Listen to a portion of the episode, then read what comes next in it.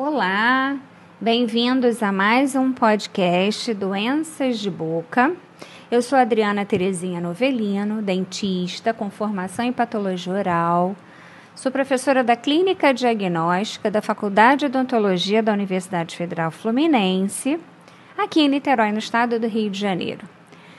Eu vim falar um pouquinho hoje com vocês sobre uma das lesões mais frequentes que aparece na nossa clínica e creio que para todos que atuam como estomatologistas. Que lesão é essa? Mucocele, também conhecida como fenômeno de extravasamento de muco. Como é que ela aparece? Qual é a origem dela?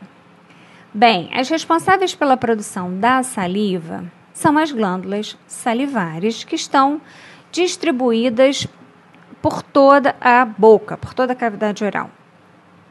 Existem as glândulas salivares maiores e as glândulas menores, também chamadas de acessórias. Todas as glândulas, tanto as maiores quanto as menores, elas possuem uns tubinhos, uns caninhos, como se fossem umas mangueiras, que são os ductos, por onde a saliva passa desde a sua produção até a boca. O mucocele ele pode surgir em vários locais onde existem glândulas salivares. Porém, o local mais frequente é o lábio inferior. Por quê? Porque o lábio inferior ele é rico em glândulas salivares acessórias. Ele tem uma grande quantidade no interior né, dos seus tecidos de glândulas salivares acessórias. Coincidentemente ou não, é o local que está mais sujeito a traumas mecânicos, injúrias. Então, quantas vezes a gente fazendo uma atividade física, jogando futebol, vôlei, é, enfim, brincando até com os nossos pets, sem querer, a gente leva uma batida no lábio, né? No rosto, principalmente no lábio, no lábio inferior. E quando acontece essa batida, esse trauma, esses tubinhos, que são os ductos, eles podem furar, eles podem se romper. E aí? A saliva que deveria ir direto para a boca, fazer exercer suas funções, ela fica é, drenando, vazando para o interior dos tecidos e isso gera uma pequena inflamação. Então, nesse local aparece uma elevação arredondada.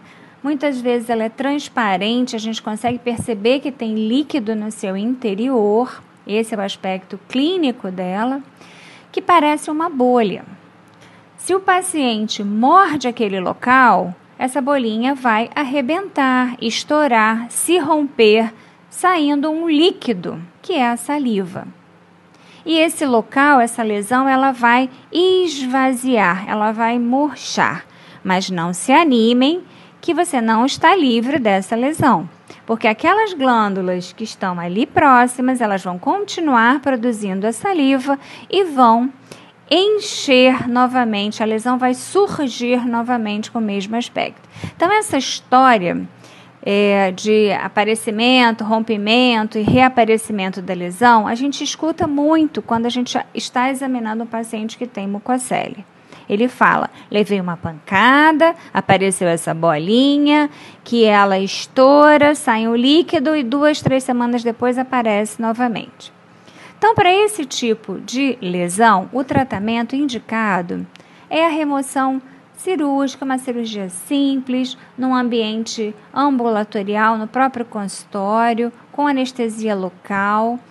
Faz-se a retirada da lesão e das glândulas acessórias que estão ali próximas. É óbvio, lembrando que tudo que é tirado de nós cirurgicamente, ele tem que ser avaliado microscopicamente. Existe um diagnóstico clínico para as lesões e a grande maioria delas também tem que ser avaliada no microscópio, que é o exame histopatológico, que vai, de fato, concluir aquele nosso diagnóstico final. Ok? Espero que eu tenha ajudado a esclarecer algumas dúvidas sobre esta lesão tão frequente no nosso dia a dia da estomatologia. Quer saber mais sobre as doenças que acometem a boca? Segue a gente lá no Instagram Doenças de Boca O link está disponível na descrição do podcast. Obrigada pela atenção e espero você na próxima semana.